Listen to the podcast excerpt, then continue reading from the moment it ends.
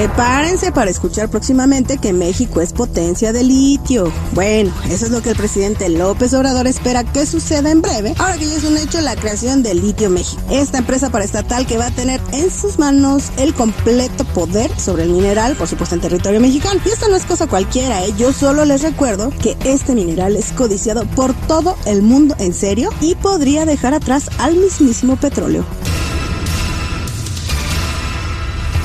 Y en las últimas semanas han surgido varios ladrones que de verdad están de dar más que vergüenza. Y es que ahora no fue con una piedra, sino con un cúter escolar. Sí, esas navajitas que usamos en la escuela, que uno de estos sujetos amenazó a su víctima para que le entregara su cartera. Así está la situación de pobreza en México, que imagínense que estos cacos ya ni les alcanza para saltar decentemente. A este ladrón, por supuesto, ahora le esperan dos años de cárcel por andar usando sus útiles para robar.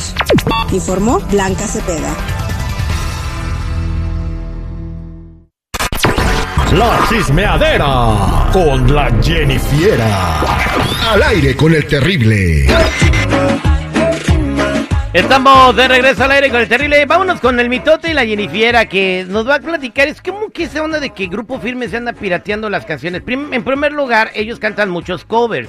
Canciones de ellos, creo que es la de Ya Supérame y tienen otras más que también son exitazos. Pero a ver, ese chisme me huele al seguridad. No, no, no, no, no. Bueno, pues es que Grupo Firme está siendo señalado porque según, bueno, eh, plagiaron o es muy similar la canción de Calibre 50 de la a la antigüita.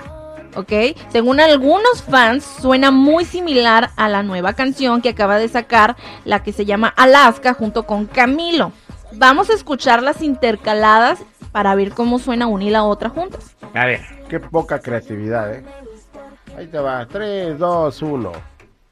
3, 2, 1. Están bien locos ustedes. Nada que ver una con la otra. Ser besado por su boquita.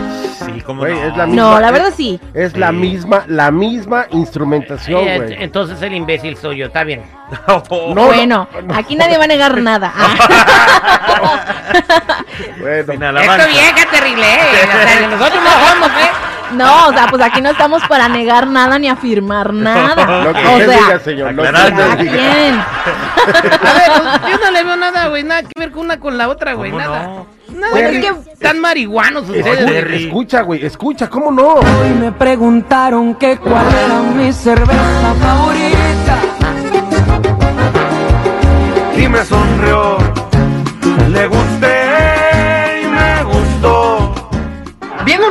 La, la gente está mal informada, ¿eh?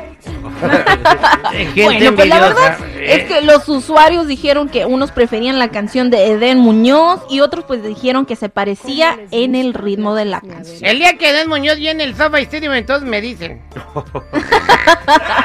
ya. Bueno, sus canciones las llenarán. Bueno, pero ¿qué te les parece si vamos con Larry Hernández? Recuerdan que les conté el otro día, pues de que estaba cantando y luego de repente agarró creo que un monitor y lo aventó y se quebró. Bueno, pues Larry Hernández se defiende de las críticas y niega tener problemas de control de ira. Pues él está diciendo que el romper cosas era parte del show y además se comparó pues con los rockeros. O sea, con ustedes, Larry Hernández. Con Guns N' Roses. Don Fernández, Don Fernández. El Ganso Hernández.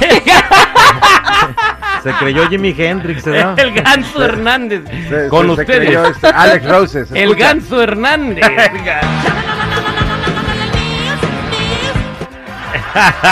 Ay, Dios mío. Ay, Dios mío santo, pero bueno. ¿Qué les parece ahora si hablamos un poquito de Bad Bunny? Pues él copia un video, pero eso lo hizo yo creo con como Con alevosía y ventaja. mm, con la intención de inspirarse en un video musical, como yo creo que parte de darle un crédito, podremos decirle, al cantante de merengue Elvis Crespo.